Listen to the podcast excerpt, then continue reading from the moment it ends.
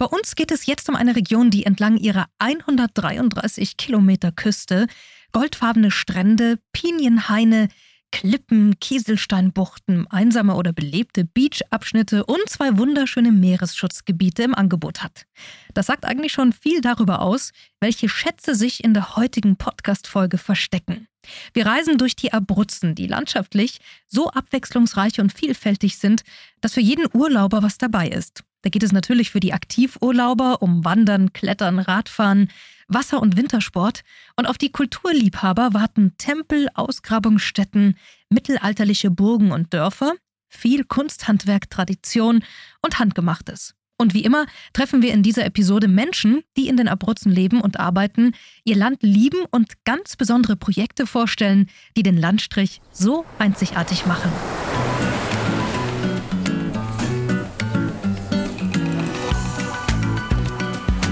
Listen to Italia, der Reisepodcast.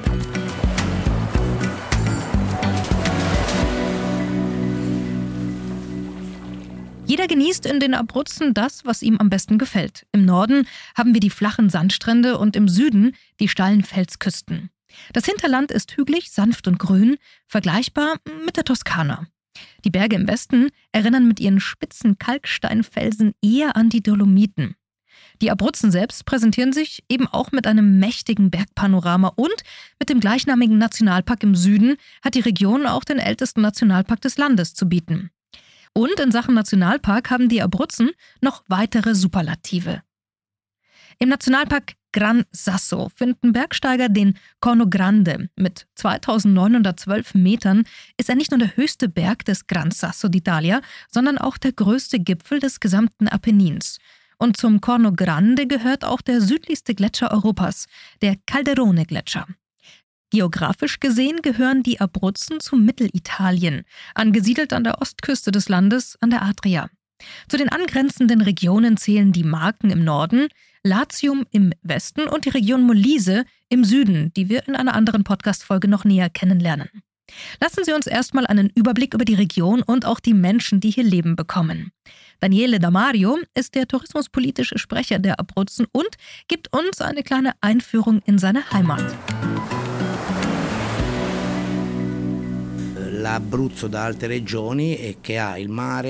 Was die Abruzzen von anderen Regionen unterscheidet, ist das Meer, die Berge, die vielen geschützten Dörfer, die reich an Geschichte, Kultur, Traditionen, Essen und Wein sind. Kurz gesagt, es gibt alles, was Reisende glücklich macht. Man hat die Möglichkeit, viele Sportarten im Freien oder in der Halle auszuüben, auf unberührten Radwegen zu fahren, unsere Nationalparks zu besuchen, in denen es eine bedeutende Tierwelt gibt. Allen voran geht, man sollte unbedingt in die Abruzzen reisen, denn wer einmal hierher kommt, verliebt sich in die Abruzzen und kommt mit Sicherheit wieder. Übrigens arbeitet Daniele in Pescara, eine Stadt, die rund 208 Kilometer von Rom entfernt an der Adriaküste liegt und für ihre grandiosen Strände bekannt ist. Sie ist die größte, aber nicht die Hauptstadt der Abruzzen. Und nicht nur ein Tag am Meer sollte hier eingelegt werden, es gibt viel zu entdecken im Geburtsort des Dichters Gabriele D'Annunzio.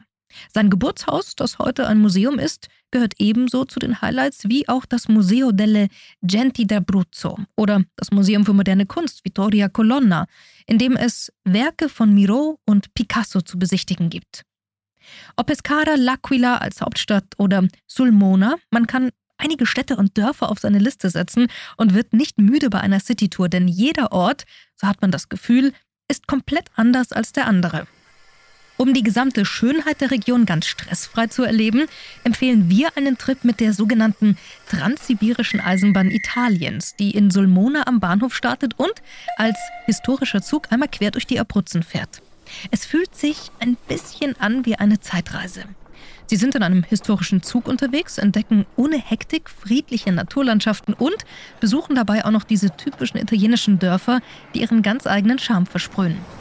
Claudio Colaizzo sorgt dafür, dass die historischen Züge auf die Schienen kommen und beschert den Gästen ein ganz besonderes Erlebnis. Er ist an der Organisation historischer Züge auf der Eisenbahn der Parks beteiligt, die bereits unter dem eindrucksvollen Namen der Transsibirischen Italiens bekannt ist und von Sulmona aus das Herz des Apennin und das Hochland der Abruzzen bis nach Castel di Sangro erreicht. Man durchquert also die Naturlandschaften und alte Dörfer mit einer eindrucksvollen Schönheit. Die Aussicht ist echt faszinierend, weil man vom Bahnhof Sulmona aus startet, der auf etwas mehr als 350 Metern Höhe liegt. Im Zug fährt man dann den Berg entlang weiter nach oben und man hat fast den Eindruck zu gleiten. Es ist ein bisschen so wie bei einem Flugzeug, das abhebt. Von dort oben kann man dann das ganze Tal überblicken und langsam erreicht man dann Majella. Alle Ausläufer, Hänge und Gipfel des Majellas rücken immer näher und dann betritt man den gleichnamigen Nationalpark Majella. Ein sehr wildes, wenig von Menschen belebtes Gebiet, wo es kleine Dörfer und eine große Artenvielfalt gibt, wie es sie nur in einem geschützten Areal wie den Nationalparks geben kann. Und die Eisenbahn, die Ende des 19. Jahrhunderts gebaut wurde, passt gut in diese Gegend, weil sie das Bild nicht stört, sondern die Landschaft eher umrahmt richiama un po' i fianchi di, questo, di questa zona. Und vor allem die Strecke des Zuges ist eindrucksvoll. Eh, das Faszinierendste aus naturkundlicher Sicht ist bestimmt die Annäherung an den Majella, den Berg des Nationalparks, der erst ganz weit weg erscheint, dann aber immer näher rückt, je weiter man in die Mitte des Nationalparks geht. Der Weg im Inneren des Majella führt durch den Wald und ist total spektakulär, weil er zu jeder Jahreszeit sein Aussehen verändert und man jedes Mal den Eindruck hat, man wäre das erste Mal hier. Dann geht es bergab und wir erreichen die große Hochebene, die dem Zug den Namen Transiberiana d'Italia gegeben hat. Auch sie verändert zu jeder Jahreszeit ihr Aussehen. Sie ist wirklich spektakulär, weil sie in der Höhe völlig flach ist und der Zug diese von Bergen umgebene Hochebene praktisch in zwei Hälften teilt. Das Besondere ist, dass es sich um eine der kältesten Klimazonen der gesamten Appenninkette handelt. Im Winter erreichen die Temperaturen oft minus 20 oder minus 25 Grad. Und das ist auch der Grund dafür, warum es den Menschen hier so gut gefällt. Sie kommen im Winter sogar mit Schneeausrüstung her, um etwas Außergewöhnliches zu erleben.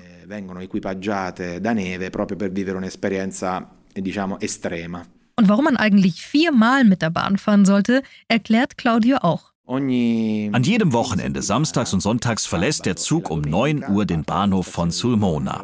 Die Fahrt kann je nach Jahreszeit unterschiedlich lang sein, weil es im Winter zum Beispiel nicht so lang hell ist wie im Frühling und Sommer. Es ist eine besondere Erfahrung, die man meiner Meinung nach mindestens viermal machen sollte, nämlich einfach zu jeder Jahreszeit einmal weil jede Jahreszeit eben ihre Besonderheiten hat, ihre Farben, ihre Düfte, ihre völlig andere Atmosphäre. Es ist also eine Reiseroute, die die Abruzzen in ihrer ganzen Authentizität zeigt. Wer die Natur nicht nur an sich vorbeiziehen lassen möchte, der kann auch auf Tuchfühlung im Nationalpark gehen. Ob ein in Stein gemeißeltes Bergdorf wie Penna Piedimonte, das auch das Matera der Abruzzen genannt wird, oder eben das beeindruckende Bergmassiv Majella, nach dem der Park auch benannt ist. Hier erlebt man die weitreichendste Gebirgskette der Apenninen. Der Park ist nicht nur für seine vielzähligen Wanderrouten in wunderschöner Naturlandschaft bekannt, sondern auch für die Tierwelt. Überhaupt so erklärt mir Dr. Luciano Di Martino, Direktor des Nationalparks Majella, wer einmal hierher kommt, der will immer wieder zurückkehren. Als sich die Gelegenheit ergab, in einem Nationalpark zu arbeiten, habe ich sie ergriffen. Und es ist eine wunderbare Arbeit, denn sie ermöglicht es, all das in die Praxis umzusetzen, was in der Naturschutztheorie steht. Und wir sind einer der wenigen Nationalparks in Italien, der nicht nur über Einrichtungen für Wildtiere und einem Veterinärdienst verfügt, sondern auch über zwei botanische Gärten, eine Gärtnerei für die Vermehrung einheimischer Pflanzen und eine pflanzliche Samenbank, das heißt eine Keimplasmabank, die eine hochmoderne Einrichtung für die Erhaltung der pflanzlichen Biodiversität darstellt. Und für jeden ist etwas zum Entdecken im Park dabei, sogar eine Strecke, die von den Bergen bis ans Meer führt. Wir haben viele Wege, etwa 800 Kilometer lang sind alle zusammen, die in thematische Wege unterteilt sind. Einige sind der Natur und der Kultur gewidmet, aber wir haben auch Wege nur für Familien. Das sind dann kürzere Wege, auf denen ein Wanderer durch Informationstafeln und vor allem durch unsere Informationszentren geführt wird. Vor Ort gibt es unsere engagierten Mitarbeiter, junge Leute aus unseren Genossenschaften, die aus den Gebieten des Parks kommen. Man muss wissen, der Park hat 39 Gemeinden. Man kann also leicht interessanten Orten auf unseren Wegen begegnen. Wir arbeiten jetzt viel an E-Bikes. Wir stellen in vielen Dörfern des Parks Ladestationen auf, vor allem um den Anschluss an den regionalen Radweg herzustellen. Es gibt auch eine Verbindung mit dem berühmten Radweg Costa dei Trabocchi, damit die Touristen das Meer und die Berge zusammen erleben können und sehen, was unsere Region zu bieten hat. Übrigens, nicht nur der Nationalpark ist Natur pur, sondern auch die besondere Radroute der Via Verde dei Trabocchi. Der Küstenabschnitt hat seinen Namen wegen der Fischerhütten. Die Küste glänzt mal mit Sandstrand, mal mit Fels und Kies. Die Italiener bezeichnen die Strecke als den Weg, der zwischen Himmel und Meer entlang läuft vorbei an pittoresken Fischerörtchen, bei denen man auch noch in alten Fischrestaurants großartig sein Mittagessen genießen kann. Aber was es alles zu entdecken gibt auf dieser grünen Strecke und warum Familien hier besonders viel Spaß haben, das verrät am besten jemand, der die Costa und auch die Via Verde so gut kennt wie kaum ein anderer. Dr. Lido Legnini ist verantwortlich für den Fuß- und Radweg der Costa di Trabocchi und erklärt erstmal, woher der Name kommt und was die Küstenstrecke so besonders macht. Das Besondere an der Küste sind die auf den Felsen gebauten Angelmaschinen, mit denen man in der Antike ohne Boot fischen konnte. Das heißt, man konnte mit einer Winde das Netz hochziehen und die Fische fangen, die sich in Ufernähe befanden. Das ist typisch für die gesamte Costa dei Trabocchi, die im Grunde genommen von der Mitte der Abruzzenküste ausgeht und sich bis zur letzten Gemeinde San Salvo erstreckt. Sie ist fast 100 Kilometer lang. Slow Tourism spielt auch eine wichtige Rolle, denn der Weg hierher kann schon nachhaltig beginnen. Man kann mit dem Bus oder auch mit dem Zug ankommen, sich sein Rad auch vor Ort ausleihen und dann eintauchen in die Natur und das auf der Via Verde. Die Via Verde ist genau dieser Rad- und Fußgängerweg, der Teil des sogenannten Bike to Coast ist. So heißt der Radweg in Norditalien, der in Triest an der Adria beginnt und bis nach Apulien nach Lecce führt.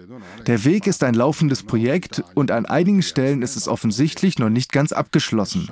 Aber hier in den Abruzzen, von Martin Sicuro und entlang der gesamten Costa dei Trabocchi und dann der Via Verde bis nach San Salvo ist der Weg fast fertig. Sagen wir zu 99,9 Prozent, sodass es auf jeden Fall möglich ist, ihn mit dem Fahrrad zu erleben. Und man kann bis nach Süditalien fahren oder einfach hier bei uns bleiben. Und seinen Lieblingsort auf der Strecke, den verrät er natürlich auch noch. Die Ikone, der wohl schönste Ort, heißt Riserva Punta Aderci. Er befindet sich in Vasto und ist ein integrales Schutzgebiet. Das heißt, dass man dort nichts bauen darf, aber man kann zu Fuß und mit dem Fahrrad dorthin gehen oder fahren. Und es ist ein wunderschöner Ort, der die Costa dei Trabocchi gut zusammenfasst. Man kann dort eine traditionelle Fischerhütte sehen, es gibt einen kleinen Hügel, dann gibt es eine Landschaft, die je nach Jahreszeit unterschiedliche Farben hat, es gibt den Pinienwald und auch einen unberührten Strandabschnitt, eben Punta Aderci. Zum Abschluss gibt es noch einen Abstecher in ein sehr besonderes Bergdorf, Santo Stefano di Sessagno. Die verlassenen Bergstädte des Apennins sind seit Jahrzehnten ein trauriges Ergebnis davon, dass es immer mehr junge Menschen in die Städte zieht. Um ein solches Bergdorf mit historischen Materialien nicht nur zu erhalten, sondern es zu restaurieren und neu zum Leben zu erwecken, braucht es vor allem eines, einen Visionär. Daniele Kilgren ist einer dieser Menschen und er hat verschiedene Alberghi diffusi restauriert und ist damit Schöpfer des ersten weit verbreiteten Hotels in den Abruzzen, das sich in der natürlichen Landschaft des Nationalparks Gran Sasso und Monti della Laga befindet. Bis heute ein strahlendes Beispiel, was mit dem Kulturgut alter Bergdörfer angestellt werden kann und was für ein wirklich zauberhafter Ort so entstehen kann. Das mittelalterliche Bergdorf und das ländliche Erbe zu erhalten, Neubauten zu vermeiden und die historische Architektur, die den Charme der Bergdörfer ausmacht, mit der Moderne und Slow Tourism zu verbinden, war und ist sein Ziel. Und hier wäre Massentourismus gar nicht möglich, aufgrund der historischen Infrastruktur, die erhalten werden soll, weil sie so einzigartig ist. Die Firma, die hinter dem Projekt steckt, ist Sextantio. Donatella D'Aversa ist Eventmanagerin bei Sextantio. Sie ist dabei, wenn Gäste mit großen Augen das erste Mal in ihre Steinhäuser kommen und erlebt, was dieser Ort mit den Bewohnern und Besuchern macht. Und sie erzählt erstmal, wie dieses Dorf zu dem wurde, was es heute ist. Nun, Santo Stefano war schon immer ein Hirtendorf, das durch den Handel mit Wolle entstand. Ab der zweiten Hälfte des 19. Jahrhunderts verlor die Wolle an Bedeutung. Die wirtschaftliche Lage Italiens änderte sich völlig und die Menschen aus diesen Dörfern begannen, ins Ausland zu ziehen, vor allem nach Kanada. Und das Dorf blieb fast völlig verlassen. Als Daniele Mitte der 90er Jahre hier ankam, fand er dieses winzige Dorf vor, als wäre die Zeit stehen geblieben. Und er beschloss, viel Geld Geld zu investieren, um das zu schützen, was noch da war. So sieht man die Spuren der Vergangenheit an den Mauern, den kleinen Häusern heute noch. Aber mehr als die Mauern der Häuser und das Äußere gab es nicht mehr. Zunächst einmal bedeutet Albergo Diffuso wörtlich verstreutes Hotel. Wir haben also nicht ein einziges Gebäude, sondern etwa 30 Zimmer, die über das historische Zentrum des Dorfes verstreut sind. Es wurde versucht, diese kleinen Häuser zu restaurieren und sie genau so zu belassen, wie sie ursprünglich zugänglich waren, sodass unsere Gäste in die Häuser eintreten und in die Vergangenheit eintauchen können. Natürlich mit allen modernen Annehmlichkeiten, aber sie werden einen unebenen Boden, gedämpftes Licht und alte Möbel vorfinden. Wir versuchen also mit jedem einzelnen Detail in den Zimmern einen Teil der Geschichte dieses Landes zu erzählen. So what we try to do is to tell a part of the history of this land uh, with every single detail of the room. Aber eine Museumsstadt ist das Dorf heute nicht nicht, sondern die Idee dahinter ist ja genau das Gegenteil. Das Traditionelle und die Moderne zusammenzubringen, damit auch die Gäste und die Einwohner in Kontakt kommen. Hier leben etwa 100 Menschen. Als Daniele hierher kam, war das Dorf noch sehr intakt, sodass es auch vor gefälschten Restaurierungen im Südtiroler Stil und anderen Bergorten bewahrt werden konnte. Er hat also versucht, seine Authentizität zu schützen. Man findet kein mittelalterliches Dorf vor, in dem Schauspieler in mittelalterlicher Kleidung herumlaufen, sondern ein echtes Dorf mit Menschen, die ihre eigenen Geschäfte führen, die hier leben und die alten Traditionen aufrechterhalten. Eben ein echtes Dorf. Und das ist es, was uns am meisten am Herzen liegt. Und wer hierher kommt, der sucht etwas Besonderes, sagt sie. Well, um nun, wir haben viele Gäste, die bereits Rom, Mailand, Florenz, die klassischen und berühmtesten Reiseziele Italiens besucht haben und nun ein wenig tiefer in die Identität, in die Geschichte des Landes eintauchen wollen. Sie kommen also hierher, genießen die Stille des Dorfes, nehmen zum Beispiel an einem Brotbackkurs teil oder machen einen Spaziergang im Nationalpark, um ihre Zeit zu genießen, ohne einen streng durchgetakteten Zeitplan einer normalen Reise zu haben. Ein wahres Erlebnis für alle, die eintauchen wollen in ein anderes Jahrhundert. Mehr zu den Abruzzen gibt es natürlich auf abruzzoturismo.it und auf italia.it. Wenn Sie noch mehr Infos zu unseren Interviewpartnern erhalten möchten, dann schauen Sie doch in die Show Notes. Hier stehen alle namentlich nochmal erwähnt mit der dazugehörigen Website. Und klar, eintauchen in die Regionen Italiens können Sie auch in jeder Folge von unserem Podcast. Listen to Italia. Ciao, bis zum nächsten Mal.